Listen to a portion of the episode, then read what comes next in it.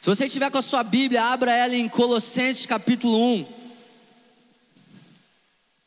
Colossenses capítulo 1, a gente vai ler a partir do versículo 6.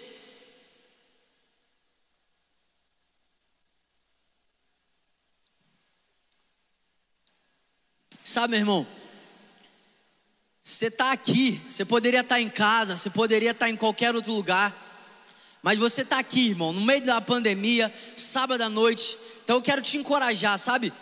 Talvez a gente vai ficar aqui uns 40, 50 minutos nessa palavra, eu quero te encorajar que você preste atenção, irmão. Sabe, demonstra a Deus o quanto você valoriza a palavra dele, prestando atenção nessa palavra, amém? Não se distraia, não se distraia com nada, nem com a pessoa que está do seu lado, nem com o seu telefone, nem com nada. Agora é um momento de foco total, concentração total. Eu tenho certeza que se você tiver de coração aberto, se você tiver interessado no que Deus vai falar com você, essa palavra é poderosa para transformar a sua vida para sempre. Então vamos lá, Colossenses capítulo 1, a partir do versículo 6. Por todo mundo esse evangelho vai frutificando e crescendo, como também ocorre entre vocês desde o dia em que ouviram e entenderam a graça de Deus em toda a sua verdade. Versículo 7: Vocês o aprenderam de Epáfras, nosso amado cooperador, fiel ministro de Cristo para conosco, que também nos falou do amor que vocês têm no Espírito. Por essa razão, Desde o dia em que ouvimos, não deixamos de orar por vocês e de pedir que sejam cheios do pleno conhecimento da vontade de Deus, com toda a sabedoria e entendimento espiritual. Isso para que vocês vivam de maneira digna, repete comigo, maneira digna do Senhor e em tudo possam agradá-lo, frutificando em toda boa obra crescendo no conhecimento de Deus e sendo fortalecidos com todo o poder, de acordo com a força da sua glória, para que tenham toda a perseverança e paciência com alegria, dando graças ao Pai que nos tornou dignos de participar da herança dos santos no reino da luz. Pois Ele nos resgatou do domínio das trevas e nos transportou para o reino do Filho amado em quem temos a redenção a saber, o perdão dos pecados, diga glória a Deus. Versículo 16. Ele é a imagem do Deus invisível, o primogênito sobre toda a criação, pois nele foram criadas todas as coisas, nos céus, na terra, as visíveis, as invisíveis, sejam tronos, sejam soberanias, poderes ou autoridades. Todas as coisas foram criadas por ele e para ele. Ele é antes de todas as coisas, e nele tudo subsiste. Ele é a cabeça do corpo, eu já estou pregando, irmão, que é a igreja, é o princípio e o primogênito dentre os mortos, para que em tudo tenha a supremacia, pois foi do agrado de Deus que nele, em Cristo, habitasse toda a plenitude, e por meio dele reconciliasse consigo todas as coisas, tanto as que estão na terra quanto as que estão nos céus, estabelecendo a paz pelo seu sangue derramado na cruz. Antes vocês estavam separados de Deus, e na mente de vocês eram inimigos por causa do mau procedimento de vocês. Quem procedia mal aqui, irmão? Só eu, só eu e mais dez, o resto é anjo que está aqui. Mas agora ele os reconciliou pelo corpo físico de Cristo, mediante a morte para apresentá-los diante dele, santos, inculpáveis e livres de qualquer acusação, desde que continuem alicerçados e firmes na fé, sem se afastarem da esperança do Evangelho, que vocês ouviram, que tem sido proclamado a todos os que estão debaixo do céu. Esse é o Evangelho do qual eu, Paulo, me tornei ministro. Agora, me alegro em meus sofrimentos por vocês, e completo no meu corpo o que resta das aflições de Cristo, em favor do seu corpo, que é a igreja. Dela me tornei ministro, de acordo com a responsabilidade por Deus a mim atribuída, de apresentar a vocês plenamente a palavra de Deus. O mistério que estava oculto durante, durante as épocas e gerações, mas que agora foi manifestado aos seus santos. A ele quis Deus dar a conhecer entre os gentios a gloriosa riqueza desse mistério, que é Cristo em vocês, a esperança da glória. Nós o proclamamos, advertindo e ensinando a cada um com toda a sabedoria para que apresentemos todo homem, repete comigo, todo homem perfeito em Cristo. Para isso, eu me esforço, lutando conforme a Sua força, que atua poderosamente em mim. Senhor Jesus, nós honramos e valorizamos a Sua palavra, nós queremos te pedir que o Senhor se manifeste através da Sua palavra nesse lugar, Pai que através da Sua palavra pessoas sejam curadas, que através da Sua palavra pessoas sejam libertas, que através da Sua palavra, Senhor, pessoas sejam restauradas nessa noite. Levanta aquele que chegou aqui abatido, Senhor, desperta o que dorme. Nós valorizamos e honramos a Sua palavra, por isso fique à vontade em nosso meio, Espírito Santo.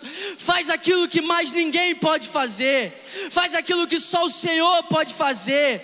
Gere Cristo em nós, queime os nossos corações, transforme as nossas vidas, que a nossa vida seja completamente afetada por essa palavra, no nome de Jesus, amém.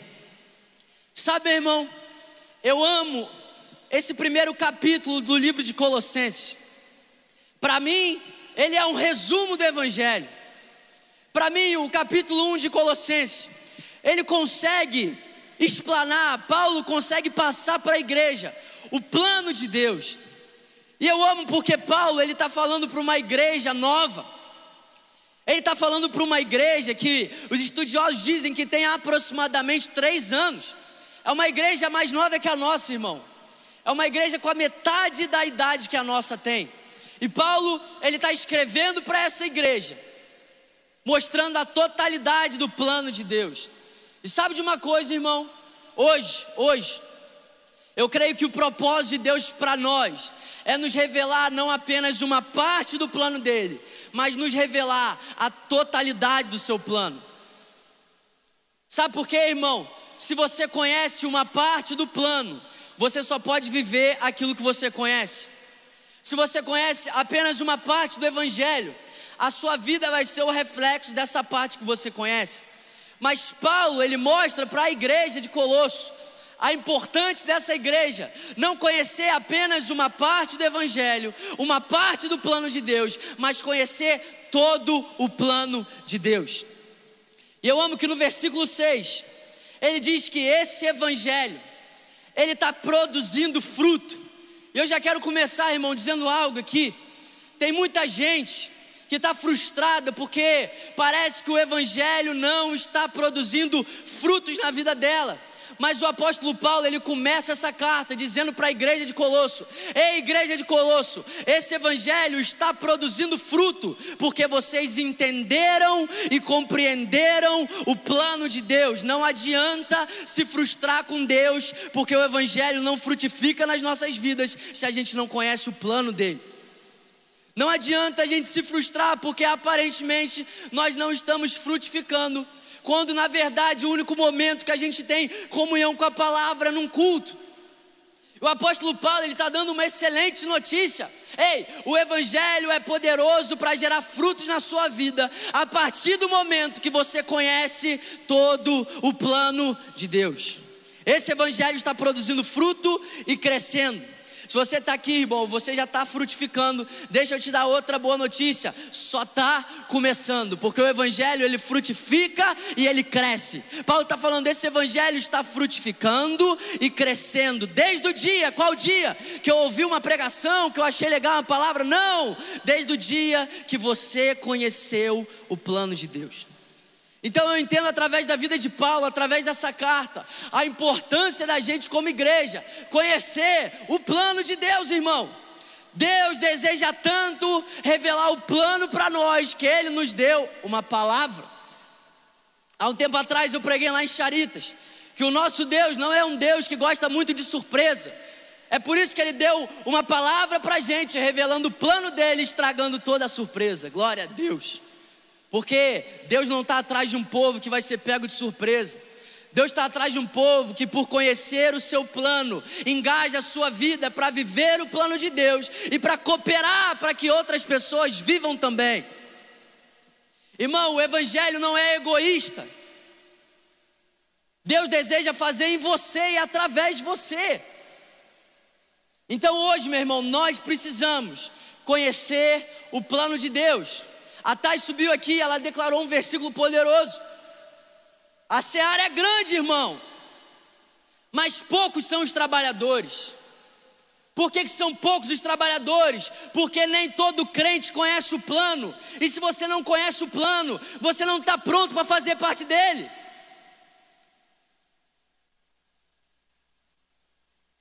E a minha oração é que através dessa palavra, Deus levante trabalhadores que são gratos porque foram salvos, mas querem fazer alguma coisa com a salvação que receberam, que são gratos porque eles foram livres do inferno, mas eles querem cooperar para que outras pessoas sejam livres também. Irmão, a gente está na melhor época para pregar o Evangelho, está todo mundo desesperado, está todo mundo atrás de uma resposta, está todo mundo querendo encontrar alguma coisa. O livro mais vendido do mundo é a Bíblia.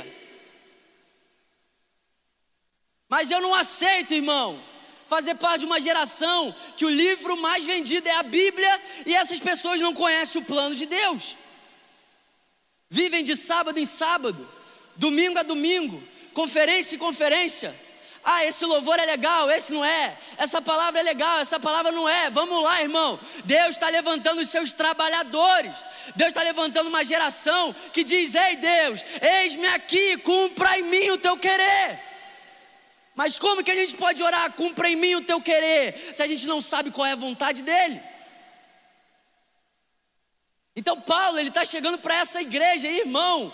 E se você pensar assim, nossa, que palavra meio assim, Paulo está falando para uma igreja recém-nascida, sabe por quê? A hora de aprender é quando começa. Não, mas Bernardo, eu estou chegando agora, glória a Deus, irmão, já aprende desde o início. Que o maior prejuízo que a gente toma é quando a gente vai aprender no meio do caminho. Eu estou aqui para falar isso, irmão. Eu, quem dera, se eu tivesse conhecido, mas amém. Meu desejo é que você conheça. E deixa eu te falar, não é tarde para você conhecer o plano. Não é tarde para você conhecer o plano. Não é tarde para você conhecer o plano, irmão. Deus te trouxe aqui, é melhor se acreditar nisso nessa noite. Deus te trouxe aqui para você conhecer o plano dele e para você cumprir o plano dele aqui na terra. Sabe por quê? Os altos céus pertencem a Deus, mas a terra ele confiou aos homens.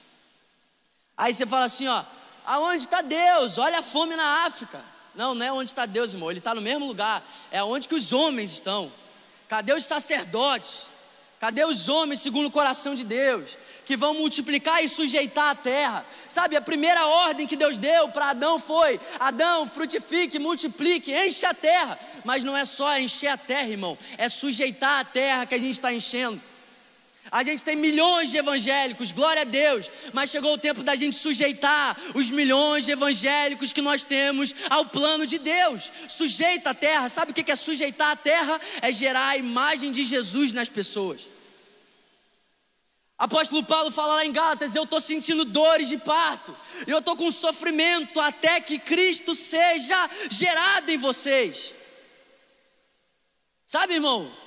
Eu passei mal hoje, igual eu passo todo sábado que eu vou preparar uma palavra. Eu fico angustiado, eu fico doido, irmão. Minha esposa está aqui de prova, quem me conhece sabe, não é legal, não é legal, não é legal. Mas a minha alegria é que todo esse sofrimento coopere para que você viva isso, que toda essa angústia coopere. Sabe, meu irmão, Paulo falou assim: ó, ei, eu completo os meus sofrimentos em Cristo pelo corpo dele. Eu estou aqui, não estou aqui para fugir de sofrimento, não, irmão. Eu estou aqui para abraçar o sofrimento. Sim ou não? E a boa notícia é que esse sofrimento não é só para o Bernardo abraçar. Esse sofrimento em favor do corpo de Cristo é para todo aquele que nasceu de novo. Sim ou não? Agora, olha que loucura, irmão. No versículo 9, o apóstolo Paulo, ele faz a oração dele pela igreja de Colosso. E quando o apóstolo Paulo, ele vai orar pela igreja de Colosso, ele não ora para que para que eles façam alguma coisa, ele não, ele não ora para que eles saiam das quatro paredes e façam alguma coisa. Ele não ora por estratégias. Ele não ora, não, irmão. Ele ora, sabe por quê? Ele ora para que eles conheçam o plano de Deus. Sabe por quê, irmão? Uma igreja que conhece o plano de Deus é uma igreja que vive o plano de Deus em qualquer lugar, em qualquer hora. Então, eu não estou aqui para ficar orando, ai, que vocês saiam daqui e preguem o Evangelho, não. Eu estou aqui orando para que Deus abra os nossos olhos, abra os nossos olhos, ilumine o nosso entendimento, ilumine o nosso coração, para que você conheça o plano de Deus. Sabe por que, que Pedro não desistiu? Sabe por que, que Paulo não desistiu? Sabe por que, que João não desistiu? Sabe por que, que os grandes heróis da fé não desistiram? Porque eles conheciam o plano. Porque se você não conhecer qual é a sua esperança, se você não conhece qual é a alegria que te está proposta, você vai parar no meio do caminho, irmão. Você vai parar no meio do caminho. Talvez você não se perde, talvez você não vai para o inferno, mas você não vai cumprir a vontade de Deus. Você não vai cumprir o plano de Deus. Então todos esses homens, eles não pararam. Eles eram incansáveis porque eles conheciam o plano de Deus. Sim ou não? Então, quando Paulo ele vai pregar, ele fala: Eu oro para que vocês transbordem do pleno conhecimento da vontade de Deus. Aí no versículo 10 ele fala: Dessa maneira, vocês poderão viver de maneira digna. Dessa maneira, o que? Conhecendo o plano de Deus. Ou seja, não existe viver uma vida digna para quem não conhece o plano de Deus. Não, Bernardo, mas eu não peco, eu não estou vivendo mais no pecado. Mas quem disse que viver de maneira digna é só abrir mão do pecado que você vivia? Não, Bernardo, eu não transo mais, eu não me prostituo mais, eu não me drogo mais. Glória a Deus, cara, é só o começo. Mas não se drogar, não se prostituir, não quer dizer que você está vivendo a vida da maneira digna que Deus quer de você. Porque o que Deus espera de nós não é só que a gente abra a mão do pecado, isso é o início. O que Deus espera de nós é que hoje a gente viva toda a palavra dEle, a gente cumpra o plano dEle. Um amém. Glória a Deus. Não sou mais eu que vivo, mas Cristo vive em mim. Só que a gente para aqui. Aí você fala assim, aí um monte de gente, não sou mais eu que vivo, Cristo vive em mim. Mas o versículo continua, e a vida que agora eu vivo, eu vivo pela fé no Filho de Deus. Sabe o que é viver pela fé? É viver pela palavra, porque a fé vem pelo ouvir e ouvir a palavra de Deus. O que o apóstolo Paulo está dizendo assim, ó, agora eu vivo isso aqui, eu vivo isso aqui, eu vivo o plano de Deus, eu sou movido pela palavra de Deus, não é só deixar de pecar, é viver o plano, é viver a palavra, é cumprir o propósito pelo qual você nasceu para cumprir. E dessa maneira você pode viver de maneira digna. Porque viver de maneira digna não é só abrir mão do pecado, irmão. Viver de maneira digna é viver uma vida sacrificial, viver uma vida para Deus. Fala, Deus, amanhã o meu dia é teu, depois de amanhã o meu dia é teu. Eu estou indo para a faculdade, o que, que você quer que eu faça? Estou indo para o trabalho, o que, que você tem para hoje? Estou indo para a igreja, quem que você quer que eu ministre? Vamos lá, gente, é todos os dias. Viver pela fé. Viver pela fé é viver essa palavra, e essa palavra tem um plano para cada um de nós. Essa palavra tem um plano para cada um de nós, irmão.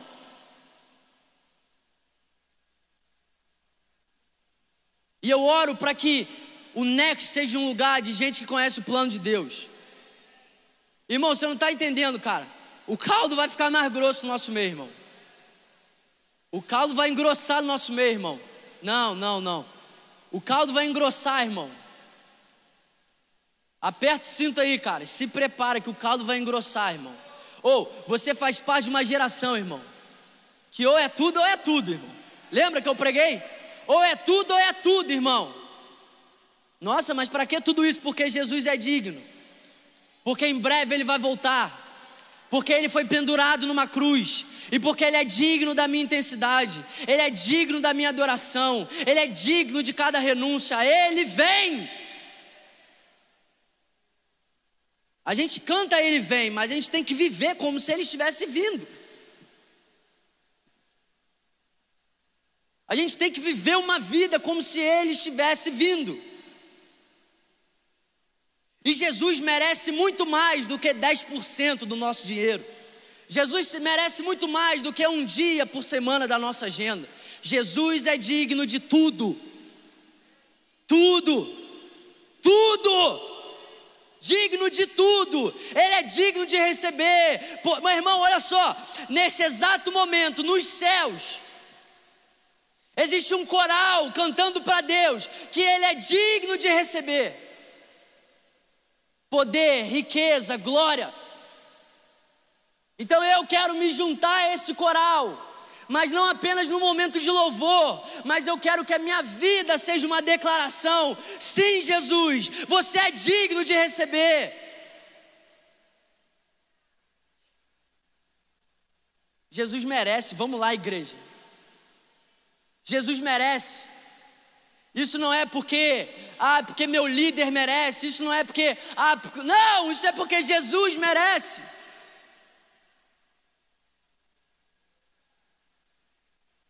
E a gente tem um monte, irmão. Ó, eu estou em casa, vocês conhecem meu coração, amém? Se você está visitando, irmão, essa semana a gente pode tomar um café, você vai conhecer meu coração. Eu não sou duro, não, tá?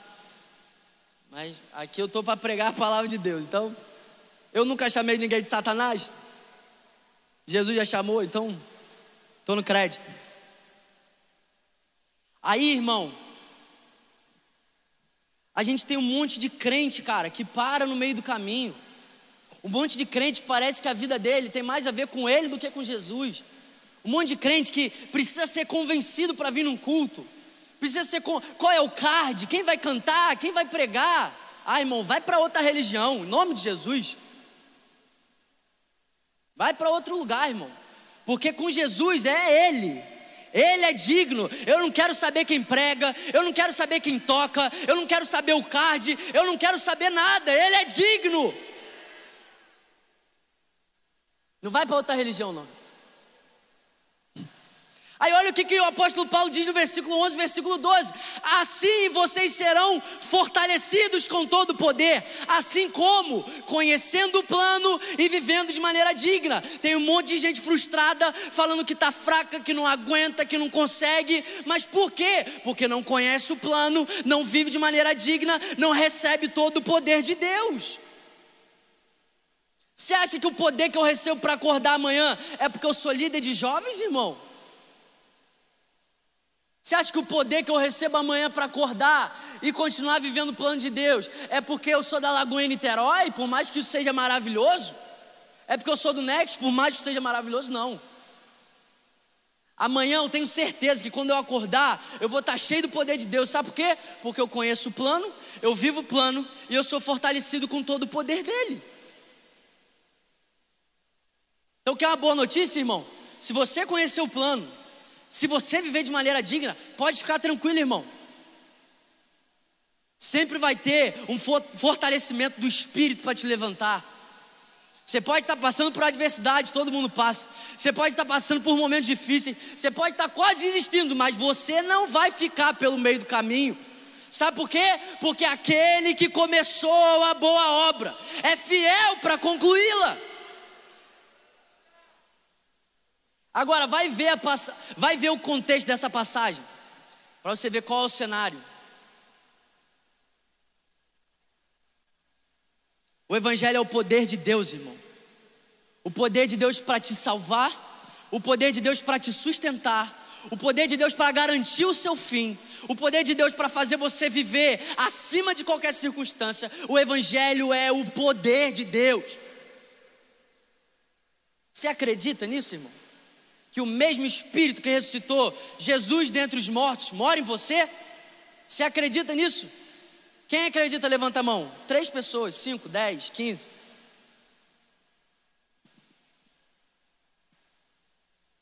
Se você conhece o plano, se você vive de maneira digna, pode ficar tranquilo, Quando você achar que você não aguenta mais, vai vir uma força do alto, vai vir uma força dentro de você. Lembra de Jeremias? Quando eu pensei em não mais falar no teu nome, foi como se um fogo penetrasse no meu coração, um fogo que queimou o meu coração. Eu não posso mais conter. O que, é que Jeremias está falando? Eu conheço o plano, eu vivo de maneira digna, eu posso passar qualquer circunstância. Quando eu acho que eu vou ficar no meio do caminho, quando eu estou pensando em desistir, vem um fogo de Deus e queima no meu coração. Lembra dos discípulos no caminho de Emaús? Por que, que eles estavam fugindo? Porque eles não conheciam o plano, mas o plano vivo apareceu na frente deles e falou: Vocês não entenderam que era necessário que ele padecesse? Vocês não entenderam que ele disse que no terceiro dia ele ressuscitaria? O que, que aqueles homens estavam recebendo? O plano. E quando eles reconhecem o plano, o coração deles queimam. E quando os corações queimam, eles voltam para o lugar que eles não deveriam ter saído.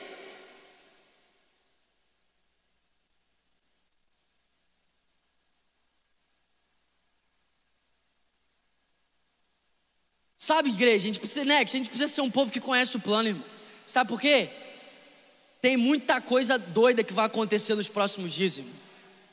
Está achando que coronavírus é o fim do mundo? Não é nem o princípio das dores, aleluia. Mas sabe qual é a maravilha, irmão? É que o Evangelho garante a gente, cara. Daniel fala que o povo que conhece o seu Deus será forte e ativo. Vai ver o contexto que Daniel vivia, e vai ver do que Daniel está falando. Daniel está falando do fim dos tempos, muito pior do que aquele tempo que ele vivia. E quando Daniel vai falar das pessoas que viviam o Evangelho, ele fala: o povo que conhece o seu Deus será forte e ativo. Ou seja, irmão, não existe circunstância maior do que o nome de Jesus, não existe poder maior do que o nome de Jesus. Coronavírus não é nada perto de Jesus, nenhuma tribulação é comparável ao poder de Jesus.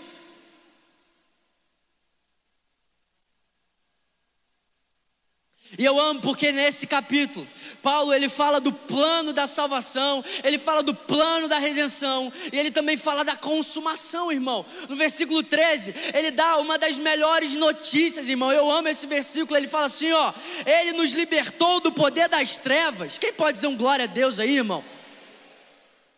Ele te libertou, cara. E sabe qual é a maravilha? Ele não apenas te libertou, ele te transportou. Deixa eu dar uma boa notícia para você que entrou aqui nessa noite. Você pode sair do lugar que você está. Eu sei que talvez você não sabe como você pode sair. Como que eu saio desse lugar? Como que eu saio desse lugar de depressão? Como que eu saio desse lugar de medo? Como que eu saio desse lugar de crise de ansiedade? Como que eu saio desse lugar desistido, de desespero? Deixa ele te transportar, irmão. Deixa ele te transportar. Você não precisa mais ficar nesse lugar. Jesus pagou um alto preço para te tirar desse lugar, do lugar de culpa, condenação e morte. Você pode hoje sair desse lugar. E sabe qual é a boa notícia? Não é pela força do seu braço, é pelo sangue de Jesus. O sangue foi derramado em seu favor. Irmão, você só fica no lugar que você está se você quiser. Você só, não, Bernardo, você não sabe que eu estou vivendo. Irmão, calma. O sangue de Jesus tem poder para te tirar desse lugar. E sabe qual é a boa notícia? Hoje, agora, agora, você pode ser liberto dessas trevas que você está vivendo. Você pode ser liberto dessa escuridão que você está vivendo. Você pode ser liberto dessa vida sem propósito. Você pode ser liberto dessa vida sem propósito nenhum, irmão. É um dia após o outro. O que, é que tem amanhã? Não sei. Depois de amanhã, não sei. Está esperando a morte. Você pode sair desse lugar. Você vai sair. É hoje à noite você sair desse lugar. Porque Jesus deseja tanto que, ele, que você saia desse lugar, que Ele vai te tirar. Jesus não está falando sai desse lugar, Jesus está falando deixa eu fazer o que ninguém pode fazer. Deixa Jesus fazer na sua vida hoje, irmão. Aquilo que você sabe que você não dá conta. Está aqui cansado, frustrado, irmão. Jesus morreu naquela cruz para te libertar. Mas Jesus também morreu naquela cruz para te transportar. você não pertence ao lugar que você está.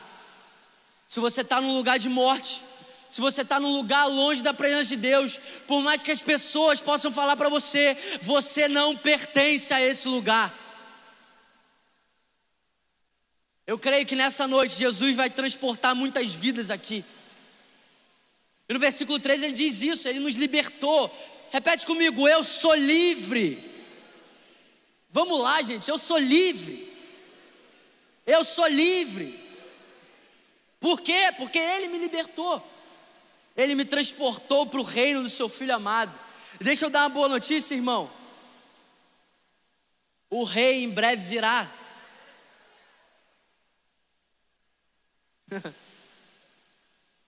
o rei em breve virá. O rei em breve virá e ele vai restaurar todas as coisas. Sabe, irmão? Talvez você está entrando aqui, você está. Esse troço de reino das trevas, o que, que é isso, Bernardo? Não estou entendendo. Sabe por quê, irmão? Todos nós, nós nascemos no pecado. Todos nós, nós nascemos separados de Deus. Por quê? Por causa do pecado no início de Adão. Ou seja, nós herdamos essa herança de Adão. Você nasceu no pecado. É por isso que você olha uma criança. Quem aqui é pai? Quem é pai? Você precisou ensinar o John a ser egoísta, velho? Por que, que você não precisou? Tem algum pai aqui que você deu aula para o seu filho para ser egoísta? Mas você tira o. Você, você fala assim: divide o brinquedinho com. Só falta botar a mão para trás.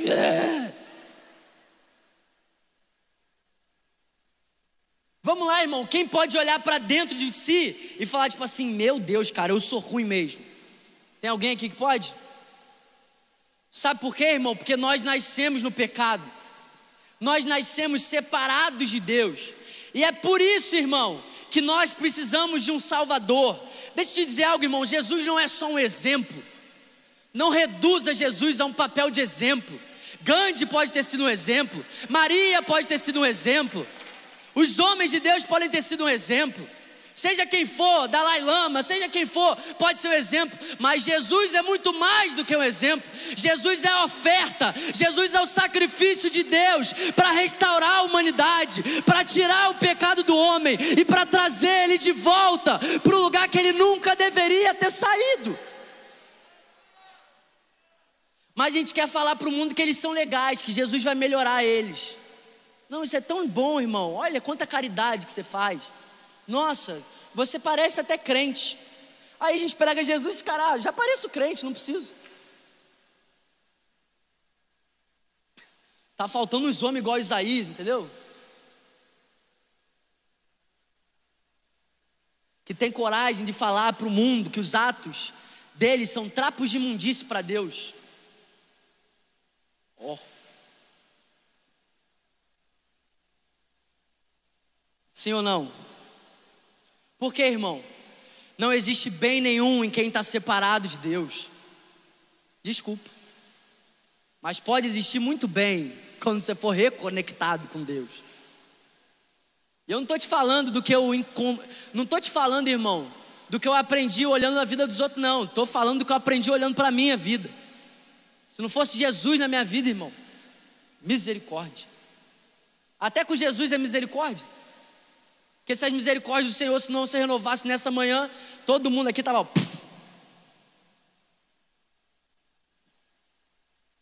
Então, meu irmão, Jesus não é mais um caminho, Jesus não é mais uma opção, e Jesus não é só um exemplo. Jesus é o sacrifício necessário para você ter vida. Jesus é o caminho, não é um caminho. Jesus é o caminho. Jesus não é mais uma verdade, Jesus é a verdade. Jesus não é mais um caminho para Jesus, é a vida, irmão. Fora dele não existe vida. O texto diz: nele tudo subsiste, ou seja, só existe vida nele. É por isso que a Bíblia diz que nós estávamos mortos em nossos pecados. A boa notícia é que existe vida disponível para você, seja você quem for, seja você quem for, vivendo a vida que você está vivendo, fazendo as doideiras que você está vivendo. Existe vida para você. Jesus já pagou o seu preço, irmão. Jesus já pagou o seu preço, o seu perdão, a sua cura, a sua salvação, a sua vida, já está disponível nele. E eu amo que no versículo 13, o apóstolo Paulo, ele fala do plano: vocês foram libertos, transportados. E qual é a boa notícia, irmão? É para que ele tenha a supremacia em tudo. Outras versões diz que é para que ele tenha a primazia em tudo. Sabe, irmão? Você foi perdoado, você foi curado, você foi salvo. Mas cabe a você escolher se Deus vai ter a primazia na sua vida ou não. Sabe o que é primazia? É Deus ser o primeiro em tudo. Olha o silêncio da morte. É para que Deus seja o primeiro em tudo. Irmão, Deus não pode ser o segundo. Porque Deus, é, você acha que a gente é radical, Deus é mais. Irmão. Ou Ele é o primeiro, ou Ele é o último. Não, cara, sabe como é que é? é? é? Irmão, ou Ele é primeiro, ou Ele é último. Ou Ele é, ou Ele não é. Quem pode dar um glória a Deus aí? E no versículo 21 ele começa, continua dando uma excelente notícia. Vocês eram estranhos, cara. Olha que louco, você era estranho. Eu era estranho também. Ainda sou um pouco, mas eu era outro tipo de estranho. A gente era estranho, irmão, para Deus, por causa do nosso pecado a gente estava afastado de Deus, mas Ele nos reconciliou. Sabe, irmão, a palavra reconciliar não é apenas religar, reconciliar é colocar em Deus a primazia em tudo. Reconciliar não é só ser salvo, irmão. Reconciliar é viver o Evangelho todos os dias, é ter Jesus em primeiro lugar para tudo.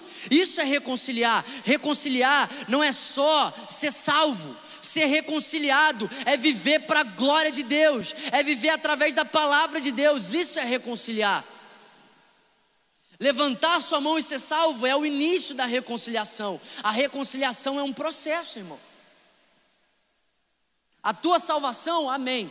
Você confessou, confessou com a sua boca, creu, você está salvo. Mas a sua reconciliação é um processo. Nós estamos sendo reconciliados. Faz sentido, irmão? Você está entendendo o que eu estou falando? É por quê? Porque pode ter área na minha vida que Deus ainda não seja um primeiro, então eu continuo sendo reconciliado. Isso não quer dizer que eu não fui salvo, tá claro isso aqui? Mas reconciliar é colocar em Deus o papel de Senhor. E a gente tem que entender que se nós chamamos Deus de Senhor, é porque nós obedecemos a Ele, em tudo. E a Bíblia diz: por que, que vocês chamam ele de Senhor, se vocês não obedecem os seus mandamentos? Só que a gente ouve, obedece os seus mandamentos, a gente só pensa em regra. Não adulterar, amém, irmão. Você não vai adulterar, em nome de Jesus, toma vergonha essa cara. Mas, irmão, obedecer os mandamentos também é amar o Senhor de todo o coração, amar o próximo como a você mesmo. Então, irmão, se nós chamamos Deus de Senhor, nós precisamos obedecer os seus mandamentos, sim ou não? Sim ou não? Tem alguém recebendo essa palavra? Eu estou deprimido aqui de cima, irmão. Ainda bem que eu confio no poder dessa palavra. Se eu confiasse na cara de vocês. Vocês que no passado eram estranhos, inimigos, pelas mais obras que vocês praticaram. Agora, porém, Ele nos reconciliou no corpo da Sua carne. Irmão, Jesus foi moído Jesus sangrou. Jesus foi humilhado. Jesus morreu a morte mais humilhante. Por quê? Para reconciliar você, para salvar você, para curar você. E se essa não é uma boa notícia, irmão, se essa não é, se essa não é uma notícia boa o suficiente para você dar um glória a Deus,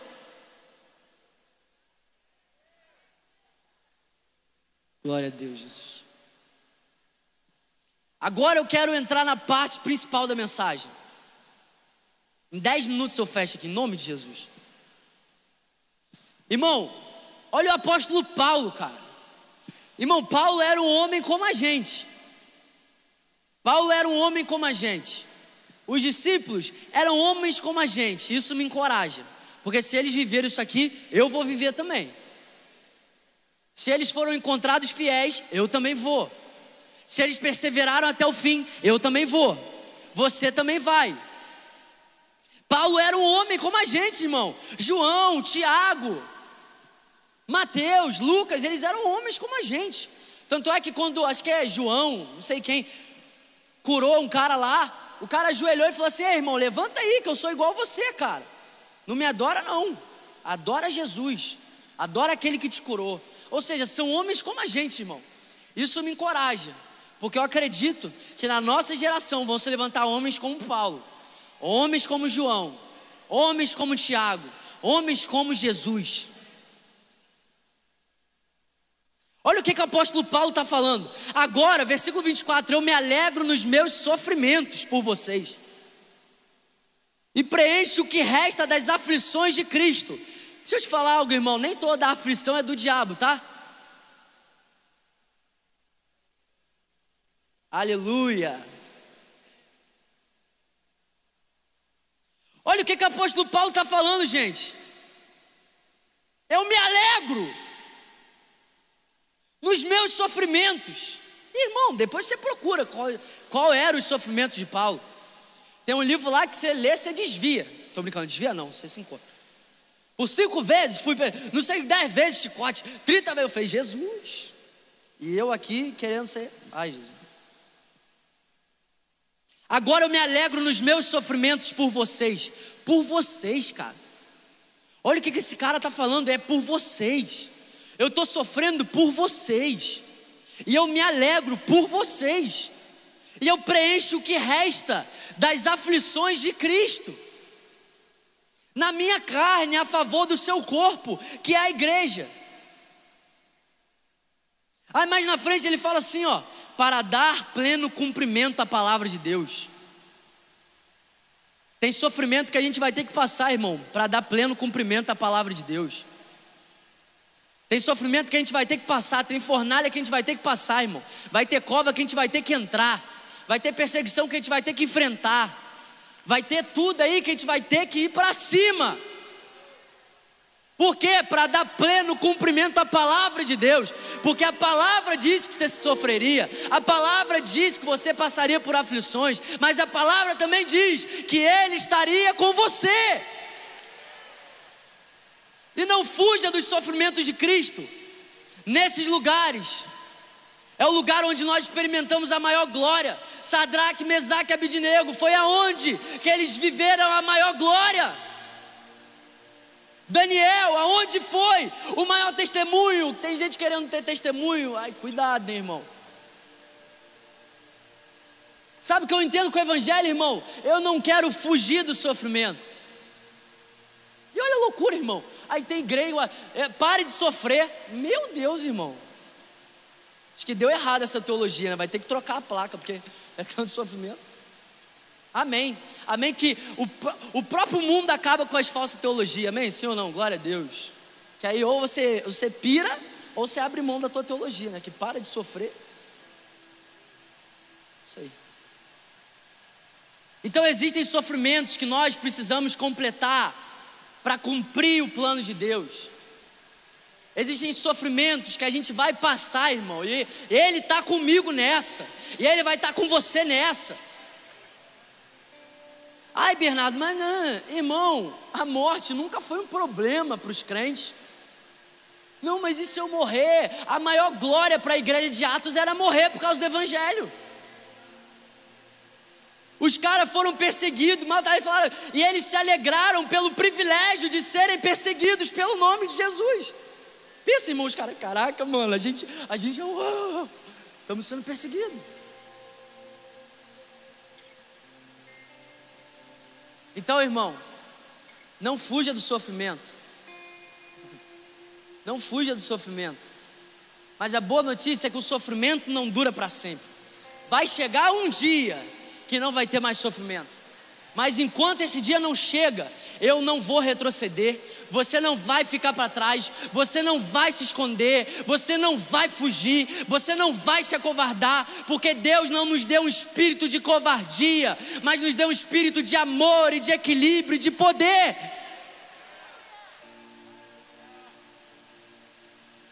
Agora eu amo o versículo 28 e 29. Este Cristo nós anunciamos advertindo e ensinando a cada um com toda a sabedoria, para que apresentemos todo o homem perfeito em Deus. Irmão, ser perfeito não é ser uma pessoa que não falha. Quando a Bíblia fala sobre perfeição, ela está falando sobre maturidade. E o que o apóstolo Paulo está falando é que o desejo dele, se é desejo dele, é porque é o desejo de Jesus, é apresentar cada homem maduro diante de Deus, não é apresentar homens salvos, é apresentar homens maduros.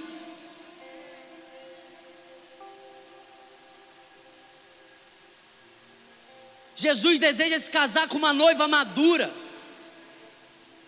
uma noiva pura, uma noiva santa, sem mácula, sem ruga. Agora, sabe qual é a loucura, irmão? A Bíblia diz que a noiva se ataviou, ou seja, irmão, existe a nossa parcela dentro da nossa preparação para o nosso noivo. A noiva se ataviou e foi dado um linho finíssimo, uma veste finíssima para ela, que são os atos de justiça dos santos. Ou seja, irmão, você não recebe uma veste branca simplesmente porque você foi salvo.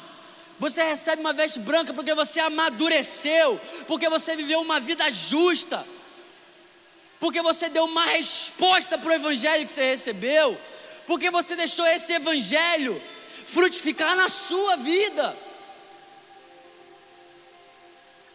Não, mas isso é legalismo. Não, irmão. Não, eu só posso frutificar porque Ele habita em mim. Eu só posso frutificar porque eu fui enxertado nele. Isso não é legalismo, irmão. Isso é evangelho. Que a gente fica, ah, não, isso é legalismo. Isso é desculpa de quem não quer nada. Esse é o evangelho. Deus deseja que a gente dê frutos, frutos que permanecem. Olha o que, que o apóstolo Paulo fala no versículo 29. É para esse fim que eu me empenho. É para esse fim que eu me empenho. Qual fim? Apresentar cada homem maduro diante de Cristo. Apresentar cada homem maduro diante de Cristo. Sabe, a ordem de Jesus para os discípulos foi: ide por todo mundo, pregai o evangelho, façam discípulos de todas as nações façam discípulos de todas as nações. E aí ele diz, que a gente pode perguntar, o que, que significa ser um discípulo? Jesus falou: façam discípulos de todas as nações, ensinando para que eles obedeçam tudo que eu tenho falado. O que é ser um discípulo? É obedecer tudo que ele fala. Sabe, irmão, glória a Deus que você entrou aqui. Glória a Deus que você levantou a sua mão a minha mensagem não diminui essa parcela. Tá maluco, irmão? Mas o evangelho é mais do que ser salvo. Glória a Deus, vão ter dezenas de pessoas hoje salvas aqui. Glória a Deus, que alegria. Mas é só o começo. Jesus é digno de um povo maduro Sabe por quê, irmão? Um povo maduro é um povo que coopera com Deus, é um povo que vive a vontade de Deus. E chegou a hora da gente abrir mão de todas as nossas desculpas, porque Jesus deseja uma igreja madura. Jesus deseja uma igreja madura. Eu acho que é Oséias 6 ou Cantares 6 que diz: temos uma irmã que ainda não tem seios. Olha, olha, olha essa irmã, irmão. Olha o zelo dessa irmã. Depois eu procuro o texto. Mas ela diz: hã? Cantares. Ah, tira a máscara, mano. Cantares 8:8. Obrigado, te amo. Temos uma irmã que ainda não tem seios. O que faremos quando ela for pedida em casamento? Sabe, se você está aqui e você já está anos no Evangelho, esse é o seu papel. Você que é maduro, esse é o seu papel. Nós temos irmãs que ainda não têm seios. Nós temos pessoas que ainda não amadureceram. Isso não é motivo de criticar essas pessoas. Eu não nasci maduro. Vamos lá, irmão. Eu não nasci maduro. Você não nasceu maduro. Todos nós passamos pelo processo. Nós nascemos, nós nos desenvolvemos, nós crescemos, recebemos o leite, somos nutridos, somos fortalecidos. Mas chega um determinado momento que não cabe mais para nós o leite. Nós precisamos do alimento sólido. O alimento sólido não é uma denúncia contra o leite, não, não. O alimento sólido reconhece o poder do leite reconhece o poder desses nutrientes, mas reconhece que esse nutriente é por um tempo determinado. O problema não é estar no leite, o problema é viver no leite e não crescer. O problema não é nascer de novo e estar tá chegando agora, isso não é problema nenhum, irmão. Eu estou há sete anos, agora que eu estou começando a amadurecer, é um processo natural. Mentira, eu já amadureci antes. Porque senão você pode ficar aí. Ah, mas então daqui a sete anos, não. Mas é um processo, irmão. Você vem aqui, você entrega a sua vida e você vai começar a receber o leite, o nutriente que você precisa. Qual é o leite? Versículo 13. Você foi transportado, você foi livre das trevas. Você pode sair desse lugar. Jesus é a remissão do seu pecado, o seu perdão. Esse é o leite, o nutriente necessário mas agora, irmão, depois de um tempo, nós precisamos do alimento sólido. Qual é o alimento sólido? Ele vai terminar e ele vai concluir o plano dele. Aquilo que ele começou, ele vai terminar. Só que a boa notícia é que ele vai terminar através de nós. E é por isso que a gente tem que ser maduro. Sabe por que, Deus deseja um povo maduro? Porque Ele quer um povo que coopere com Ele. Sabia que Jesus vai restaurar o mundo com as suas orações? Então, como que eu vou falar para um povo que ele não precisa amadurecer? Sabia que Deus deseja levantar novos homens como Paulo, que estejam dispostos a perder tudo, por amor a Deus e à igreja? Homens que estão dispostos a perder posição para continuarem sendo fiéis. Homens que estão dispostos a sofrer para serem injustiçados. Por amor a Deus e por amor à igreja. Então, Next, essa é uma mensagem para nós. Nós precisamos amadurecer. Nós precisamos amadurecer. Jesus não pode casar com uma criança. Jesus não pode casar com uma criança. E é por isso que de vez em quando ele envia um fogo para provar a gente. E a gente está reclamando, mas Deus está fazendo com que a gente amadureça. Para de reclamar do tempo que você está vivendo. E entende o Deus por trás do plano. Entende um Deus soberano. Que nada nem ninguém pode frustrar os planos dele. Sabe o que Deus deseja fazer com a gente hoje, next, hoje. E essa palavra, assim como foi uma palavra pastoral de Paulo para os irmãos de Colosso, essa é uma palavra pastoral do Bernardo para o next. Deus está mandando fogo para a terra para provar a gente, irmão. E se a sua vida estiver nele, esse fogo não te destrói. Esse fogo te forja.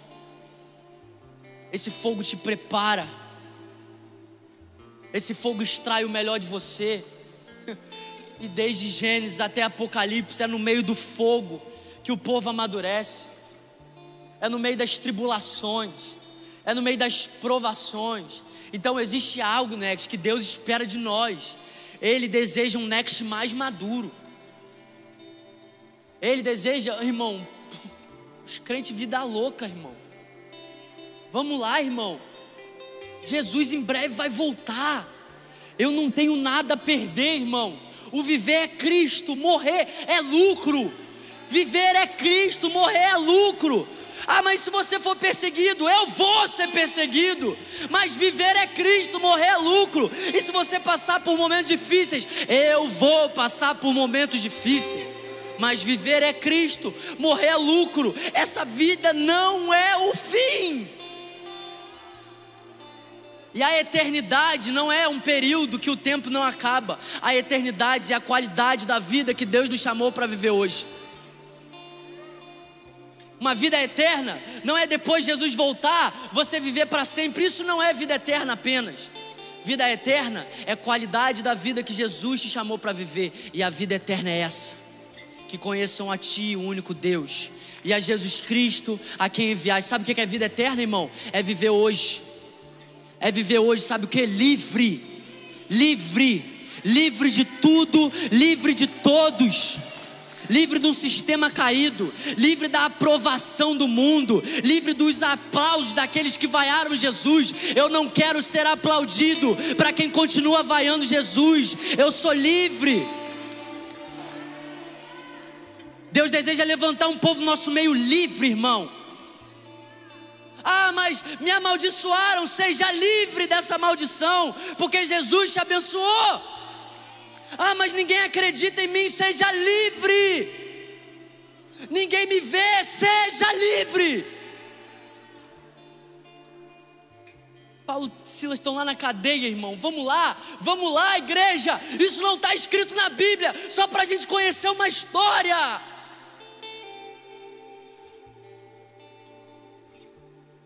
Apóstolo Paulo tem um lugar que ele está indo, e a igreja se reúne e fala assim: ó, Apóstolo Paulo, ele está num lugar e chega um profeta ágabo, eu acho.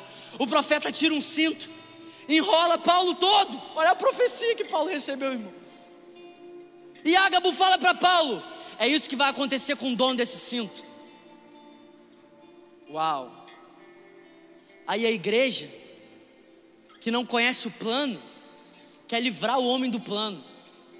Aí a igreja chega para Paulo e fala: não vai para Jerusalém não vai para Jerusalém, é isso que vai te acontecer. Aí Paulo fala assim: por que, que vocês estão fazendo isso comigo?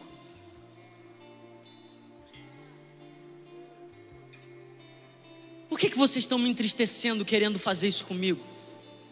Porque eu estou disposto, não apenas ser preso em Jerusalém, mas eu estou disposto a ser morto pelo nome de Jesus. Sabe, eu quero ver uma geração assim, irmão. E eu vou ver. Sabe, você que está aqui pregador, eu vou ver uma geração de pregadores que não se movem por agenda, de homens. Eu vou ver uma geração que se move pela agenda de Deus, pelo plano de Deus, que não se vende, que não negocia uma geração que vai ser encontrada fiel. Eu não quero saber se eu vou ser encontrado famoso, se eu vou ser encontrado conhecido, se vão escrever um livro ao meu respeito. Eu não estou nem aí, eu só quero ser encontrado fiel. Fiel, porque Ele é digno. Eu quero ser encontrado fiel, irmão. E para isso eu, não, eu, abro, eu abro mão de qualquer coisa, irmão. Para ser encontrado fiel, Irmão, eu não estou falando isso aqui da boca para fora. Eu estou começando a calcular que eu vou viver o que esses homens viveram, irmão. Sério? Sério? Sério, irmão? Ou você acha que no Brasil vai ser sempre assim? Essa liberdade que você tem? Ou você acha que perseguição vai ser lá no Oriente Médio? A Bíblia diz que vai chegar um dia que nós seremos odiados por todas as nações, por causa do nome de Jesus. Então a vida de Paulo não é só uma historinha, é um padrão. É um padrão de como você pode viver, como você pode se portar, e é um padrão de exaltação não de Paulo, mas da graça que fez ele suportar todas as cadeias, todas as aflições. É hora da gente amadurecer, igreja. Você é jovem, irmão. Você é adolescente. Você pode ser um adolescente maduro. Você pode ser um jovem maduro. Você pode ser um adulto maduro. Você pode ser um idoso maduro.